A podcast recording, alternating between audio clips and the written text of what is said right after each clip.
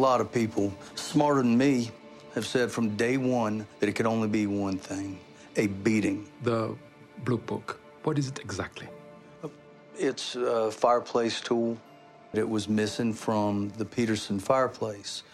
Now, we don't believe it was randomly misplaced. When you knew about the porn and the dad was talking with escorts. Dad was cheating on mom? You found another woman at the bottom of the stairs? How could you not tell me?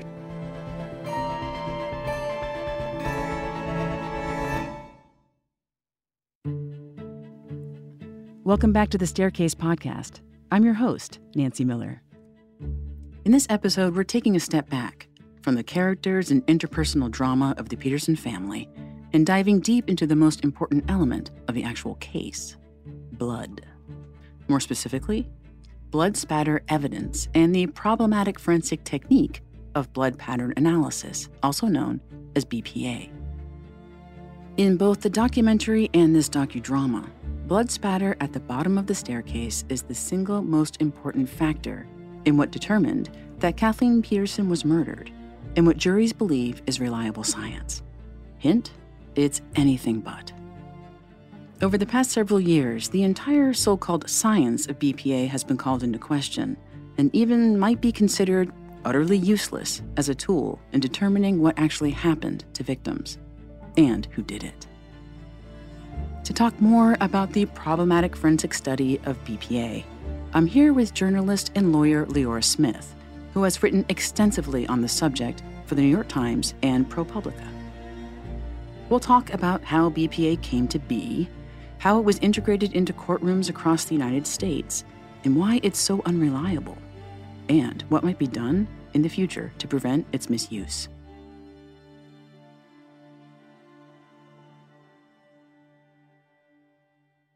So, Leora Smith, welcome to the podcast. Thanks for having me. All right, but let's start with Crime Scene 101. What is blood pattern analysis, also known as BPA? Yeah, so BPA is a forensic technique. Um, throughout this interview, I'll refer to it as a technique and not a science for reasons we can get into uh-huh. later. Uh-huh. Um, it is a technique that crime scene investigators use. And what people will say is that they can come to a crime scene and look at the bloodstains and patterns left behind and using those bloodstains, they can reconstruct what happened during the crime. So there's a number of things that analysts will say they can figure out using just the blood stains. They'll say they can figure out where the perpetrator was standing. They've used it to say whether they think a victim was walking towards the perpetrator or away from the perpetrator. Mm-hmm. People will use it to say whether a defendant was at a crime scene. So often there will be arguments where someone says, Oh, I have blood on me because I found a victim and I tried to help them. And the analyst will say, No, based on the patterns, I can tell that actually you were there at the time of the crime. You didn't show up afterwards. It's often also used to figure out whether a crime was a murder or a suicide. Uh-huh. So, all these many different things that analysts will say they can figure out just from looking at the blood stains at a crime scene. Okay, so we're going to establish the difference between technique and science in a moment, but I'm curious, how did you start writing about this topic? So I got writing about this topic in um, a bit of a strange way. I didn't ever set out to dig into the technique of bloodstain pattern analysis. Mm-hmm. Um, I work as both a lawyer and a writer. And before I was in law school, I worked on documentaries. And while I was in law school, I became very interested in the way we tell stories about the justice system. Mm. So after I graduated, I worked as a research fellow with ProPublica, and I was assigned to work with a really incredible reporter, Pam Colloff, who was looking at the story of a man named Joe Bryan. Joe Bryan was a beloved high school principal um, in Texas who was convicted of killing his wife yes. and maintained his innocence for more than 30 years that he was in prison. Um, the main piece of evidence that put Joe at the crime scene was a flashlight and testimony that was given by a BPA analyst saying that Joe was there the night his wife was murdered, while he always maintained that he was many miles away at a conference. Mhm. Um, what was sort of testified was that he had driven back in the night, killed his wife, and then driven back to the conference in the morning. So I was assigned to work with Pam and sort of do some research into how the legal world looks at bloodstain pattern analysis, how it gets into courtrooms, why it's allowed into courtrooms. And specifically, she was interested in the training of the BPA analyst who testified at Joe's trial. Um, this analyst had taken a 40 hour course learning about bloodstain pattern analysis. Wait, I'm sorry. Did you say 40 hour, like 40? 40 Four hour? zero. Okay. Wow. Yes. So this is the basic course that many police officers take to start doing bloodstain pattern analysis. Some people will say, oh, you can never call yourself an expert after only doing the 40 hour course. But this is sort of the first step that many people take. And so Pam asked me to look and see other states and if they were also allowing people with this 40 hour training to testify as experts. So what I started doing was cataloging cases from states all over the country and trying to understand why judges were allowing this evidence in and what sort of analysis they were doing to decide whether this was actually a reliable technique. Because in the court system, we're not supposed to allow evidence that's not reliable because it can mislead a jury or a judge. Um, what I started finding when I was looking at these cases was, first of all, that they're being um, BPA is being allowed in courts across the country. But I started noticing some interesting things. One was that many of the analysts had taken this 40, 40 hour course. Um, the other one was that judges are supposed to look at whether a technique is reliable but they weren't really actually analyzing the technique itself. What I found them doing was they would look at what I came to call these markers of reliability. Okay. So they would say BPA is reliable because there are national courses in it. BPA is reliable because there's a journal of bloodstain pattern analysis. It's reliable for all these reasons because there's a professional society of blood bloodstain pattern analysts. So they were looking at all these sort of markers without actually looking at the technique itself. Um, and the last thing that was of note is many of them referred to the same person, who was a man named Herbert MacDonell, yes. who's sort of, um, we can get into this more, but kind of created the modern practice of bloodstain pattern analysis. And what's interesting about Herb is that he also created these sort of markers of reliability. So Herb sort of created the method, then he created the national courses, then he created the professional society. And so it was all sort of built on this bed of sand and no one was actually looking at the technique itself. Right, it's like a diet where in order to be on the diet you have to buy the food, and then the and then the trainers who are on this also. You know, I get it. It's a system that keeps Yes. feeding on itself. Yes. All right, the origin story of BPA is shocking um, because again, it goes back to this perception that it's this rigorous, um, provable science. But tell us about Herbert Leon MacDonell. Yeah. So I will say that, you know, for we found cases as far back as the 1800s where people were sort of looking at blood at the scene of a crime and making some inferences about it. You know, you can say, well, the victim was here because here's where all the blood is. So Herb didn't sort of pull this out of Uh-huh. a hat. This was something that was happening, but I would say that he's very much the sort of pioneer of the way the technique is practiced today. Um, so who was Herbert MacDonell? Um, he lived in upstate New York. He passed away a couple years ago, but I spent quite a bit of time with him before that. Mm. Um, so he lived in a town called Corning, and he was a scientist. He had, I believe, a master's degree, um, and he studied chemistry. And while he was doing his graduate degree, he, um, I believe, he apprenticed or he spent some time working in a forensics lab, and he was very interested in forensics. When he finished his degree, he began working as a chemist for Corning Glassware, who make those sort of famous casserole dishes. Of course. Um, yes. that was the town that he lived in. He was working for them. And he was sort of moonlighting as a forensic scientist. Um, Herb actually had quite an extensive laboratory in the basement of his home. And that was where he would do a lot of his forensic work. And what era are we in? Are we in the 1960s? Is it like the sort of dawn of a forensic era or? Yeah, so this would be in the 1960s.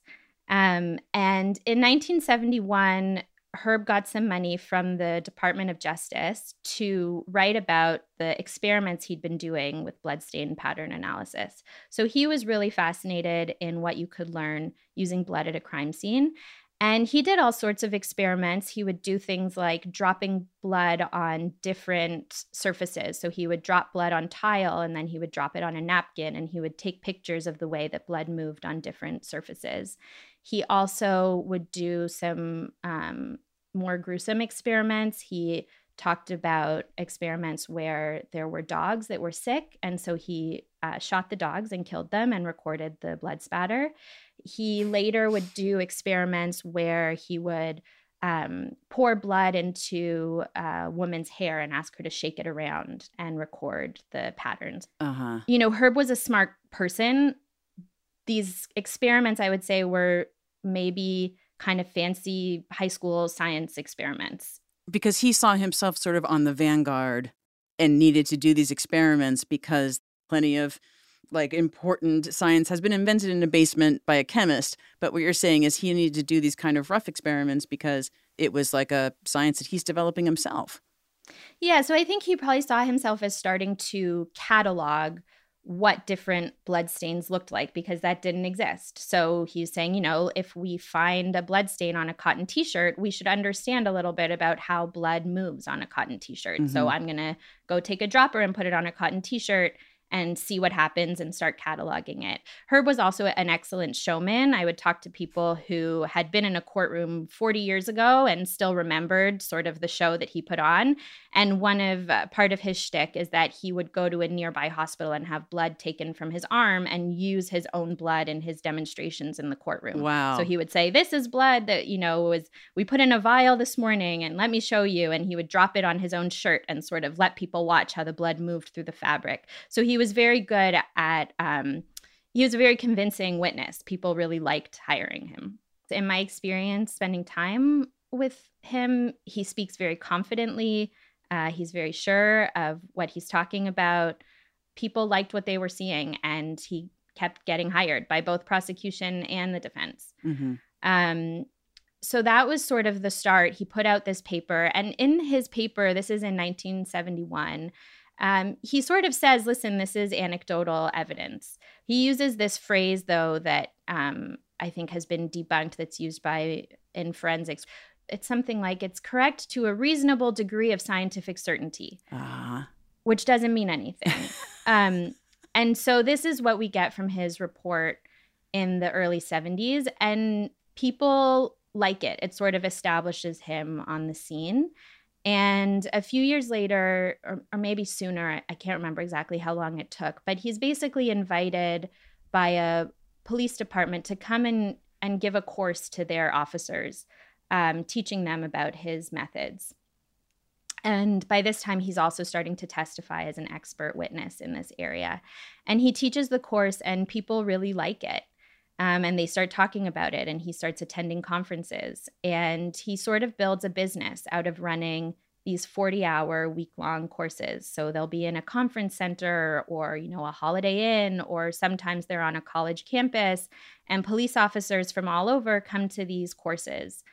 And at the end of the course, he gives an exam. And he told me that in all the years of teaching, only five people ever failed his exam. Um, so I don't think it was like the most rigorous right. um, exam. Right. So him saying that five people failed isn't necessarily a testimony to how good the classes are.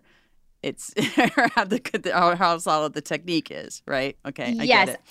That's how I took it, at least. And and also, you know, Herb would go on to testify against many of his own students. And I asked Herb about that, and he would sort of say, you know, well, all I can do is teach people the technique, and then it's up to them to apply it correctly. But you would think if this was a rigorous science, that would raise some alarm bells. It's kind of just from the outside, it's not hard to see why BPA would be popular. Or, you know, you look at Dexter or even like as far back as Sherlock Holmes, and it seems like, okay, if you follow the logic of physics of where something can can launch and spray, then that tells us something.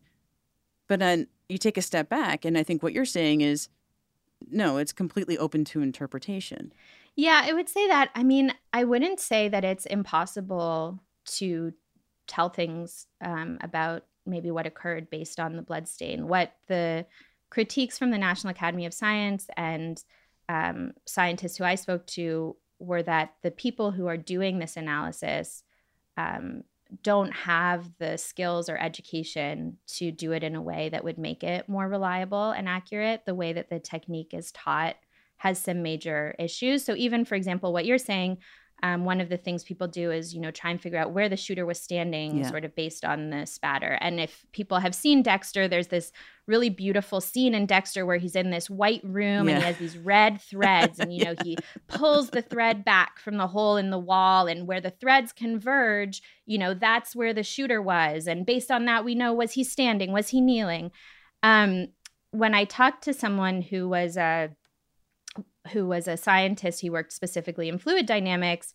He said, you know, these are very oversimplified models. So fluids don't move in a straight line. Um, there's gravity. Gravity right. is not accounted for. There's the weight of the fluid, which let's say there's some flesh mixed with the fluid. Mm. There's the amount of fluid. All of these things impact the trajectory. So he said if you just pull back and use a straight line, you're really going to insert a lot of inaccuracy into your calculations. So, back in 2002, when the Kathleen Peterson murder case was first tried and Michael Peterson was on trial, um, at that time, blood evidence was considered valid. It's valid science. They had experts, dueling experts, describing how it could happen, how it couldn't have happened.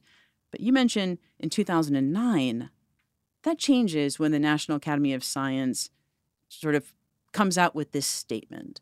Let's talk about that. What happens in 2009?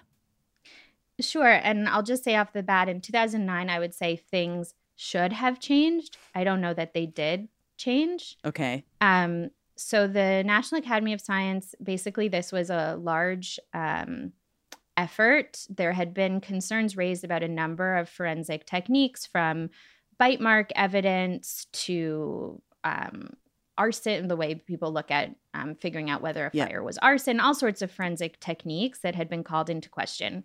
So a, a sort of task force was brought together that included um, lawyers, it included scientists, it included sort of all the people from professions that touch on forensics um, to look into sort of which techniques are legitimate and in which ways they're legitimate and any concerns that there should be about different techniques. And so they had a section on bloodstain pattern analysis. And the conclusion was basically yes, there are things that you can tell. Um, a person who's conducting bloodstain pattern analysis should have a good understanding of things like um, mathematics, physics, fluid dynamics, you know, which many experts who are so called experts who are practicing this don't have a huge familiarity with those areas of study. Mm-hmm. Um, they say that the uncertainties involved um, with the conclusions of bloodstain pattern analysts are, I think they use the word enormous. Um, and they say that a lot of analysts are sort of, uh, their analysis is going far beyond what can actually be supported by science. So the big concern is that these are not reliable conclusions because the analysts don't have the education that they would need to make reliable conclusions, but they're still sort of, despite not actually having the information or understanding they need, they are still making these huge conclusions. And as a result, they're just not reliable. So, what happens when, say, a police officer who is maybe sent by his um, uh, his advice, his supervisor, to get some training for blood pattern analysis, so that when he comes to a crime scene, he can maybe, you know, assess something. The first he's first on the scene. What's the problem with a cop getting that forty-hour training certificate?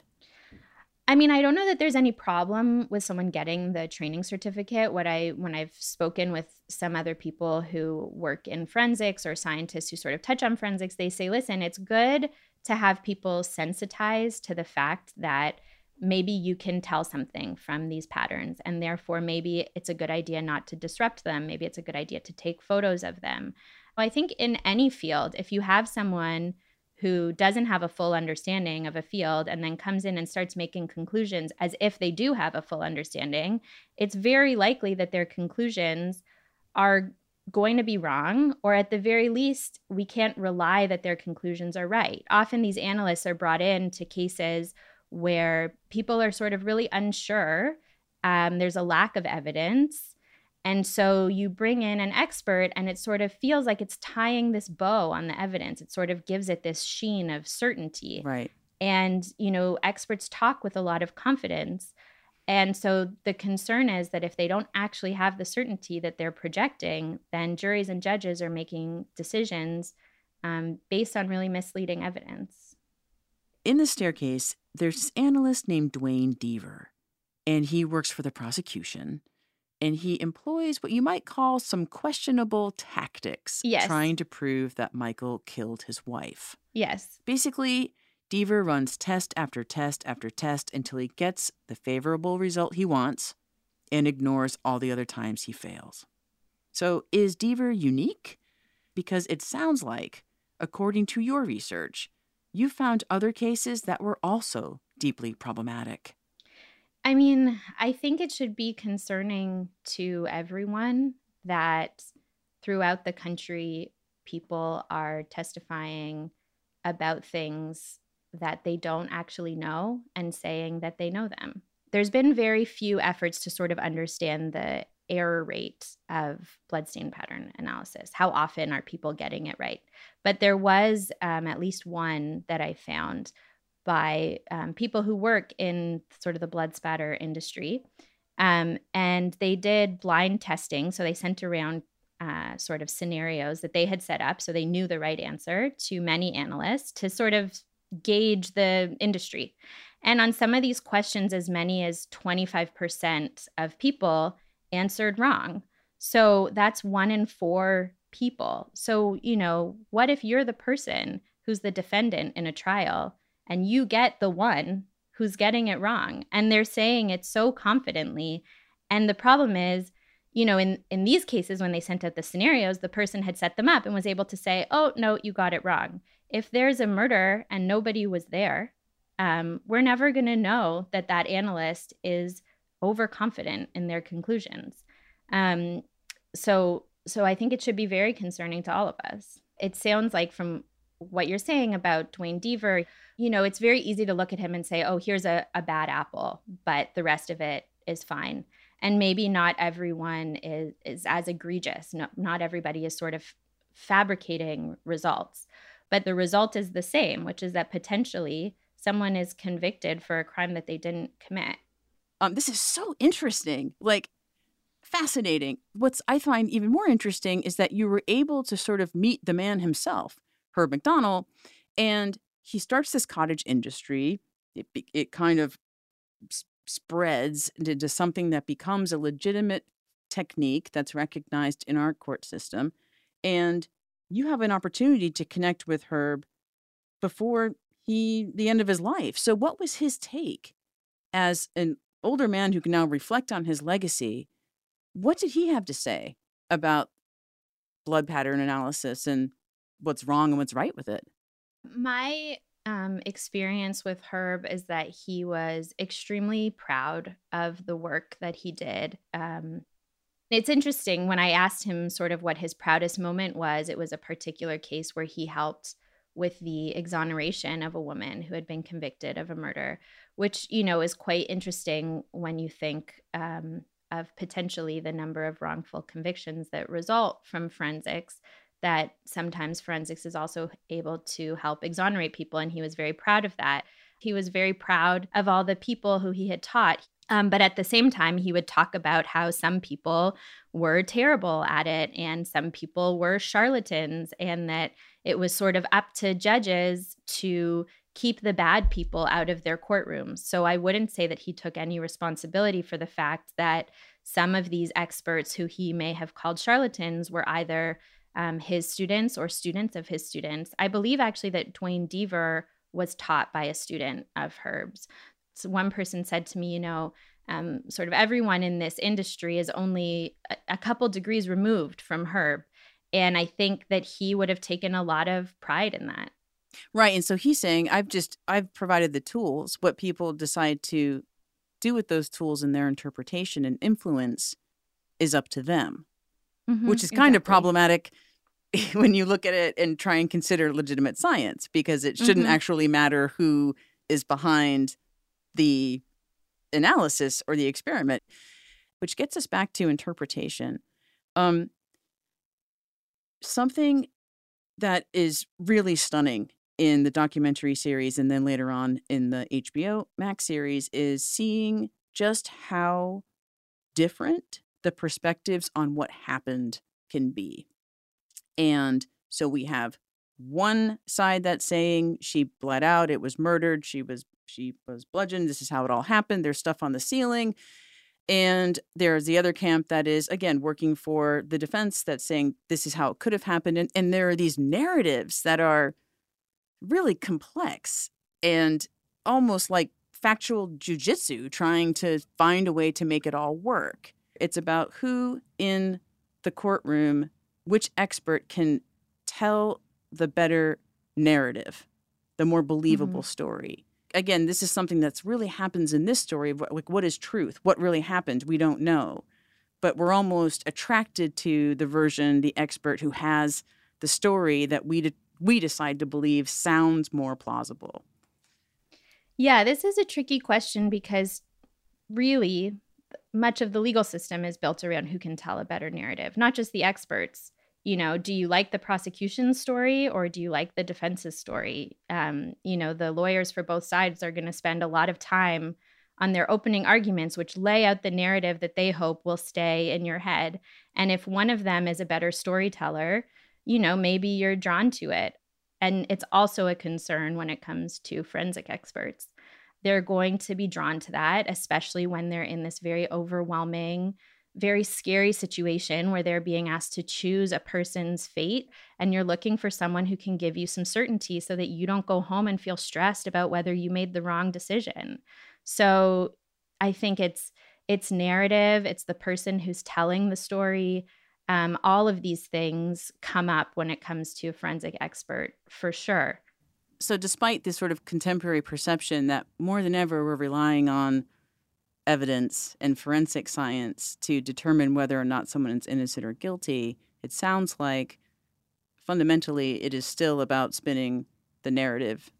Yeah, I think if this was a science and it always came out with the same answer, then we could say, you know, oh, look, science is answering questions for us about crimes. But given that it's possible to have two experts who say completely different things, then I think we have to say that really we're relying on forensic narratives more so than forensic science. Is there any type of movement to try and push these techniques and the pseudoscience out of the court system? Or is it just kind of stuck there despite evidence that it's not the most reliable way of assessing a crime. Yeah, I think there's a real challenge in the legal system because of the way our legal system is set up, which in some ways is very oppositional to science. Um, the way that court cases are decided is based on precedent. So judges look back at what other judges have done and they have to make their decisions so that they sync up with and build on past judges' decisions judges are allowed to break from precedent, but generally you are supposed to adhere to it. And I think this is one of the reasons why it's been so hard to get these techniques out of the court system. Let's say that we progress to a place where some of these questionable practices are removed from the courts. What are we left with? DNA and witness testimony? I mean, that's a huge question about, you know, what is a system of justice that we want uh, in the world that we live in? You know, do we think that people should go to jail for crimes? Do we think that, you know, we want police? These are all questions that I think our society is grappling with. Right. And sometimes the answer is hard. It would be much nicer if someone could come in and say, science tells me this person did it and it tells me that they should go to jail for this long and then we will all live happily together. Yes. Unfortunately, you know, our craving for those easy answers has led to some big problems. So, what are we left with is a question that I think we have to decide together as a society. Are we happier allowing pseudoscience in our courts? Or would we be happier to have a tough conversation about what we do once that's no longer allowed? Well, it has been a really informative conversation. Thank you so much for joining us on the podcast, Leora Smith. I really appreciate your time. And I think it's going to get a lot of people thinking, especially people who follow true crime, thinking about everything they see in the criminal justice system that's presented to them as so called science and reevaluate how we look at innocence and guilt. So thank you. Yeah, thank you. Now, writing an original series pulled directly from one's own imagination is hard enough. But when a series is actually based on recent historical events, there's a whole different level of accuracy and fidelity to the facts that's expected. And you might be tempted to think there's a 13 hour long documentary that seemingly covers every square inch of this story. What more could be out there? The answer is a lot. And that's where the production's researcher, Michael Matthews, comes in. Michael Matthews, thank you so much for joining us on the official companion podcast to The Staircase. Great. Thanks. It's exciting to be here. I am utterly fascinated by your role because it's one of those things that is the underpinning of this entire series. But nobody would know that except you're here now on this podcast. So, Michael, help us understand what a researcher does on a series like this. Uh, a researcher basically is somebody who can't make anything up. Um, and that was very important with this series because it's a true crime series. Um, and I think that uh, the story was so fascinating in its true form, the more we delved into it, the more rabbit holes there were to follow. And it was also good since the documentary had been made about the defendant and the prosecution and their contemporaries. The documentary doesn't get too deep into the documentary itself. So it was important to sort of look at who were the documentarians, what was their relationship with Michael Peterson, with the prosecution, with David Rudolph. And then, since the story had evolved so much since 2003, there were different theories as to what might have happened. Yeah. Those are not so much captured in the documentary. So it was sort of important to get an oral history, but also to do some forensic fact checking. Well, Michael, I'm going to get into all of the people that you spoke with over the course of putting the docudrama together. But first, walk me through what happens does the phone ring and it's Antonio Campos on the phone and he's like, we need you to research and basically reinvestigate this whole case from a narrative perspective. What what's the entry point for you in a project like this? The only thing I knew about the staircase was my roommate in college saw the staircase in his mid 20s and abandoned a pretty good career as a documentarian to become an attorney. Wow. Um, I didn't know I didn't know the beginning, middle, or end of the story at all. And uh, the first thing was watching the documentary itself. Um, but you're right; it was basically like a phone call in the middle, I think, of January, asking if I wanted to work with Antonio, whom I hadn't met before. So you have been a researcher on other television projects, or is your background in journalism? Um, so it, I started basically um, in uh, doing basically what I guess would be called science writing uh, for a foundation, and then worked in publishing um, as a researcher. And then through those channels became basically a series researcher. Um, with an emphasis increasingly it seems on true crime.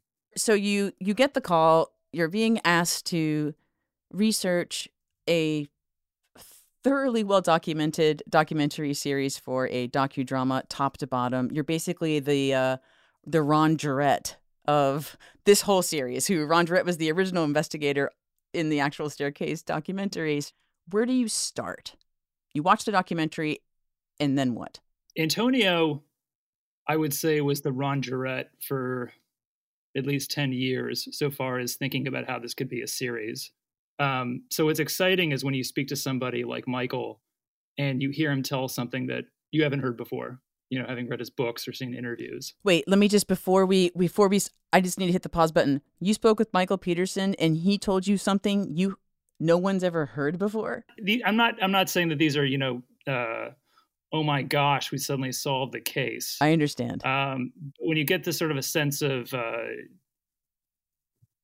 enough of a level of trust that the interviewee feels that they're being listened to and um, isn't being judged. Uh-huh. And I think it's important when you're researching not to basically have a preconceived idea of of what happened. You know, you're trying to giving people the confession booth. You know, what it what happened? How did you feel about it? Um, and people will open up uh, much more so than I think they would open up if they're speaking publicly, even though they know that what they tell me eventually is going to probably filter into the public space at some point. It could be a little bit creepy, honestly. Um, sometimes you feel like since these people are, are private citizens, other than the documentary, that you're finding things about their personal lives that um, are sensitive. So you try to respect that. I mean, I have the perfect example right here from episode three, which is Martha Ratliff, who's the youngest sib- sibling, and in the docu series, uh, which we didn't see so much in the documentary, was an exploration of her sexuality and how she was potentially self-identifying as queer in the series. Was that something that what you explored with her in a conversation or is this was this gleaned in another way? I think i sent an email at some point or uh, i made an attempt to contact her and she wasn't interested in speaking. It, it's something that came up in conversations with with other family members i think she was in a newsletter at some point. It was basically enough in the public sphere that we felt that it wasn't something that was uh, intended by her to be kept from other people. Um, and i think the reason why it wasn't in the documentary itself was it didn't really have a well that's subjective. It was a decision by the documentarians basically not to show. Um, and there's a lot that the documentary doesn't get into about the personal lives of the of the children. There's, there's so much to uncover in this conversation and i think the thing that i really appreciated uh, and i think viewers will too is in previous episodes we get to really see the family the whole family the peterson family together in that dynamic together. Um, and that includes the siblings, that includes one of the most critical figures in the whole saga and in real life is Kathleen Peterson herself. How did you go about getting information about her and what she was like potentially to bring a character that Toni Collette brings to life on screen? There, there was so much about the the family that I thought was relatable. Um, and I and I'm speaking more as just sort of an observer, not so much as just as a researcher, that I thought that empathy was a very important piece to this. That this was a family that was going through, um, you know, an adolescence for the kids, you know, young adulthood later on. So we're seeing a family sort of grow over, I guess, 15 years. Kathleen was sort of. Um, I think it was very important to make sure that Kathleen uh, although her voice wasn't going to be um, available, you know, to us to sort of hear what she was like as a person and hear hear about it from people who knew her um, as neighbors and as colleagues. And I think that everyone in the room really uh, felt an emotional connection that Kathleen was sort of the absent hero in this story, that she was the one who emotionally brought the family together. Um, and it's it's uh, amazing. The first conversation I had, I think, or second, was with David Rudolph, and um, I, I, like speaking with David. David likes talking about this case, um, and that was uh, that was special to hear him sort of open up about in a colorful sort of way. You know, the saga. David Rudolph is, of course, Michael Peterson's lawyer, and has been even all these years later really emotionally connected to the family um, and the outcome of these cases. So David is able to basically talk about the family and talk about the case in a very storytelling way that he's comfortable with, um, while also respecting the, uh, the the confidentiality agreement he has as an attorney with Michael. David told me um, that David Rudolph had met Kathleen actually a few years before um, her death. Uh, Michael and Kathleen and Todd had met with David Rudolph in the earlier mid 90s and spoke with David about coming on as to be an attorney for Clayton Peterson, um, the oldest, to represent him in the uh, case, which you do not hear about in the documentary, but you will hear about in the uh, HBO series. Okay, I am just so intrigued by all of these connections. They'd already met David Rudolph, and then Kathleen Peterson was the first female engineering student to ever go to Duke, which is where Clayton, the prodigal son, was also going when something seriously derails his life. And you are right, there are lots of things that people will understand later in this series were never ever shown in the documentary. Also, in the documentary, we only ever see these kids as these unflagging, supportive figures who are deeply devoted to their dad. But what I like about here is they're allowed to question the story he's telling them and even argue amongst themselves about his guilt or innocence. It's a much richer, more complicated, more human dynamic. And so when you're interviewing all of these people, how do you bring this treasure trove of stuff, including all the nuances and complex personalities and dynamics, back to the writer's room for them to turn into an actual script? You try to be economical. Um, you try to basically cut right to what was the what was the image. So, for an example, Kathleen, I spoke with a good friend of hers and a colleague of hers from Nortel, and you know, Kathleen would do things like buy Dilbert um, toys for her, you know, middle managers uh, she would, uh, you know, make references to Picasso or Renaissance art when trying to talk about incredibly complicated, boring IT concepts at conferences. She would, you know, raise a toast like, "Let's just celebrate this moment." So there was a wonderful carpe diem quality to her, while also being a very hardworking um, and very successful uh, executive at this corporation you know, what were they like is something that you can sort of get across in a series like this. A little bit trickier with a documentary. Did you ever ask about Michael and Kathleen's relationship? Um, it was something that David really dove into pretty quickly when I spoke with him. He said, I was so impressed hearing about this wonderful marriage that Michael and Kathleen had. I was, I think he said, I was frankly jealous. Um, it mm-hmm. was it sounded like the perfect marriage. Mm-hmm. I think that was an interesting trajectory to this, and I don't think you get that quite in the documentary as much. Um, you're not really sure is this David's personal feeling or is this part of his uh, strategy for um, Michael's defense. I think I think it actually was quite more personal than than you realize in the documentary. So it was interesting to hear that um, in his own words, speaking with him one on one. How do you balance facts and then put those into a compelling narrative, composite characters, things that just have to be moments that have to be an express train just to get through to the next episode. Um, is that something that you had to think a lot about? Well, for, fortunately, eight episodes isn't quite an express train. You have you have latitude to let it breathe. You know, um, I I could just listen to Michael. You know, for for hours. I think he's a great storyteller. He likes telling stories. Um, and I think that's why a lot of people, you know, personally outside his family, you know, admire him and like him. He's a novelist. Uh, it also hurt him very badly with this. Freda Black said, "How can you believe anything he says? He's a novelist." Mm-hmm. And sort of uh, at one point in the trial, he makes things up for a living.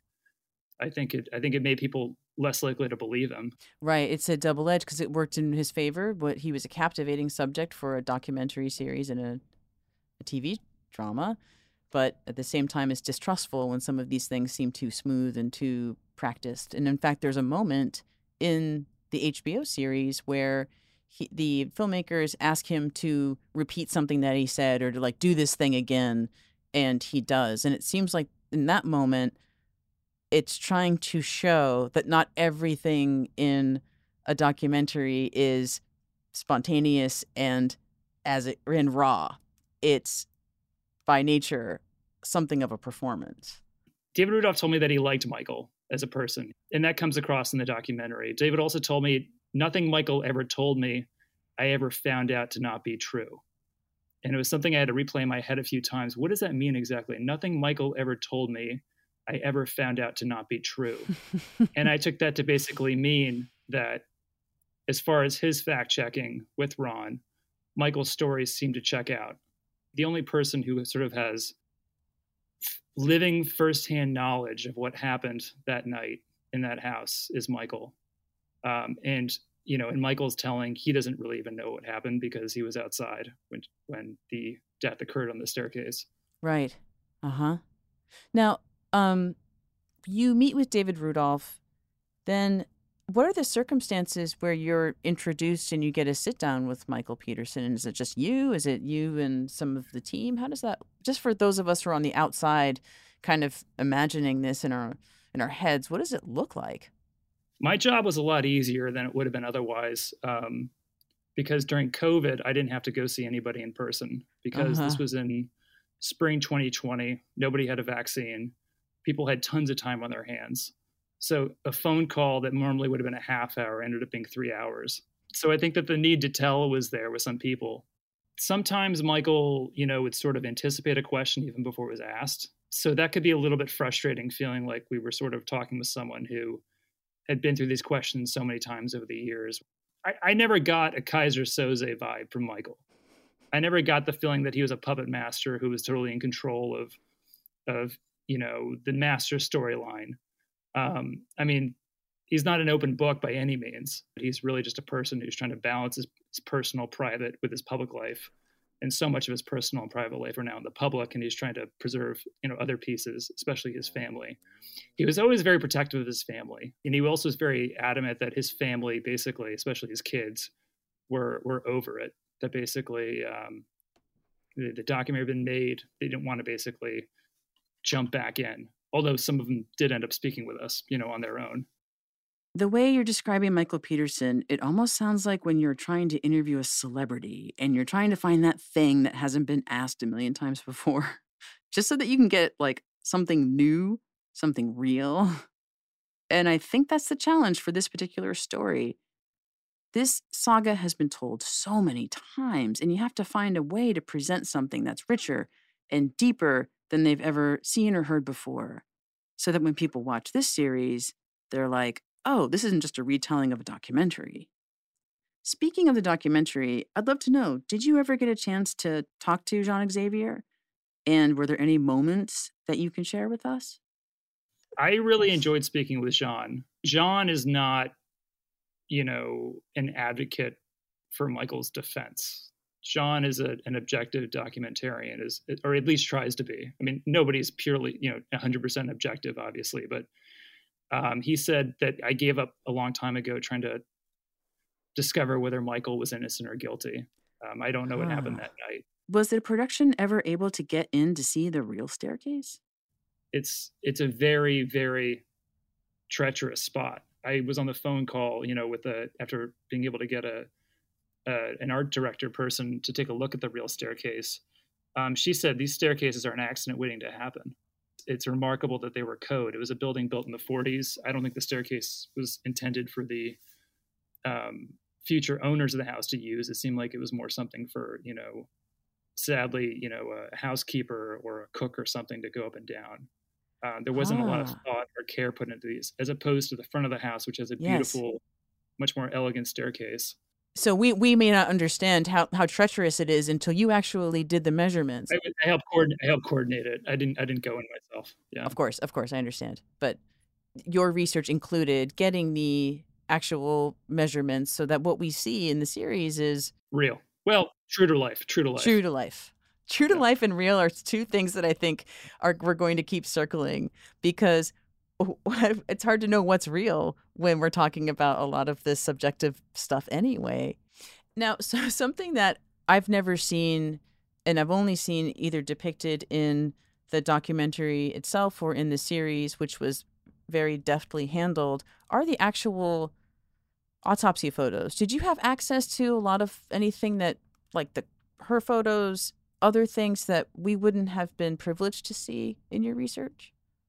Yeah, I wouldn't use the word privilege so much, but I know I think I know what you mean. Uh, there, the sort of uh, additional information that the audience didn't mm-hmm. have at their disposal. Access. Access. Yeah, we we did look at them. Um, we were able to basically look at a lot of what was in the prosecution's file, um, and a bit of the defense's file. Um, and then, as this case evolved in 06, new findings, which were in the prosecutor's file, also became available. I think they probably had the hardest time with the photos of, of anything in my work. Mm-hmm. Um, and I think that it's probably good that the documentary doesn't show them. Um, the, I, I thought it was rather respectful the way it was depicted in the documentary. Mm-hmm. I know the family members don't like to see the the photos, you know, in books or in or in film. Um, you do sort of though have to look at them to sort of get an idea of what these people are talking about. So it sort of comes with sort of responsibility, I think. Well, and it was so pivotal for her sister, for Candace, and for her daughter. It seemed like those photos and the amount of blood seemed to be so pivotal for their decision. Or am I am I just telling the narrative that I heard in the documentary? it's true. It's true. I, I, I think that it's the Pandora's box was the family was learning that Michael was having extra marital relationships or extramarital sex with people Mhm. other than Kathleen, um, which was shocking to them uh, in December. And then within days, they're seeing the photographs, the autopsy photographs of um, of Kathleen. Losing trust in Michael and then seeing how gruesome the photos were had to have a huge impact on on Yeah. their decision. Um, because as far as I know, their judgments did change within a few days. They went from seeing Michael as likely innocent to likely guilty, Yeah. um, to to the point where they were they were cooperating with the, the prosecution um, Right. and doing interviews about the case, saying that they thought he was guilty. All right. Speaking of the children, in the series, we see the youngest son, Todd, really seem to shoulder a lot of the burden until he just can't take it any longer and has to step away. Can you tell us anything more about that? Todd is at a difficult time. He, how did how did Todd basically uh, go from being Michael's centurion, you know, guardian angel, to having to build a life for himself? You know, what what time did he miss in his own life in his own adolescence because he kind of had to take care of his dad from Yes. you know 2002 to 2003. Clayton certainly had a hard time, but Clayton at least you know was in a relationship with his now wife, um, had a life of his own in Baltimore, was able to kind of step into adulthood with without the the same burdens I think that Todd did. Uh, you, you sort of get a sense that he is trying to build his own identity separate from this story. In the series, Martha at one point tells her father that there's no room for her. She's exploring herself and her sexuality. She wants to come out and share her life with him, but there's just no room for her. No room for any of his kids, actually, to share anything with their dad because it's always about dad and his shit. But eventually, even that changes, right? I think he probably had to realize, or the family certainly realized, that he was no longer the, the special project that everybody had devoted so much time to taking care of. They kind of had to move on with their lives. Um, Michael no longer being the sense of, center of attention, no longer being in, you know, a documentary every day. That's something we don't really see so much in the documentary, but there's a huge opportunity for the series to sort of take the camera back beyond the camera and say, you know, what happens to a person after they're no longer in this privileged spotlight. Um, you know, other family members have to deal with their own stuff. Does is does he have a capacity in him to, you know, listen to them in the same way that they listen to him? Well, once again, thank you so much. I, I, incredible work, and and and talk about Thank sort you. of the hidden hidden hero. I am putting you right in there in terms of the work that you've done. That is so crucial to getting the story accurate, which I didn't realize mattered so much to the filmmakers until our conversation. It's true. It's true. That's it for this episode. Thanks to Leora Smith and Michael Matthews for joining us today. Creator and showrunner Antonio Campos returns next episode along with a new voice from the writer's room, Emily Kazmarak. We'll also speak with actor Michael Stuhlbarg, who portrays defense attorney David Rudolph. That episode drops along with the next episode of The Staircase on Thursday, May 12th. I'm Nancy Miller. The Staircase podcast is produced by HBO Max in conjunction with Campfire Studios in association with High Five Content. Special thanks to Moses Martinez at Loud and Strong Studios and David Urzua at Studio Awesome. The Campfire team includes executive producers Ryan Alexander Steiner, Rebecca Evans, and Ross Dinnerstein. High Five Content's executive producer is Andrew Jacobs. Our senior producer is Brandon Phibbs. Our coordinator is Mary Ald. Editing and mixing by Robbie Carver. Music from the series The Staircase by Danny Bensi and Saunder Jurriaans. Legal by Diana Palacios. A special thanks to Moses Martinez at Loud and Strong Studios. And a very special thanks to you, our listeners. We wouldn't be able to do this without you. So, if you like the show and you have a minute, please review and rate this podcast on Apple, Spotify, or wherever you get your podcasts. Thanks. It really helps people find the show. You can also stream this podcast on HBO Max. See you next episode.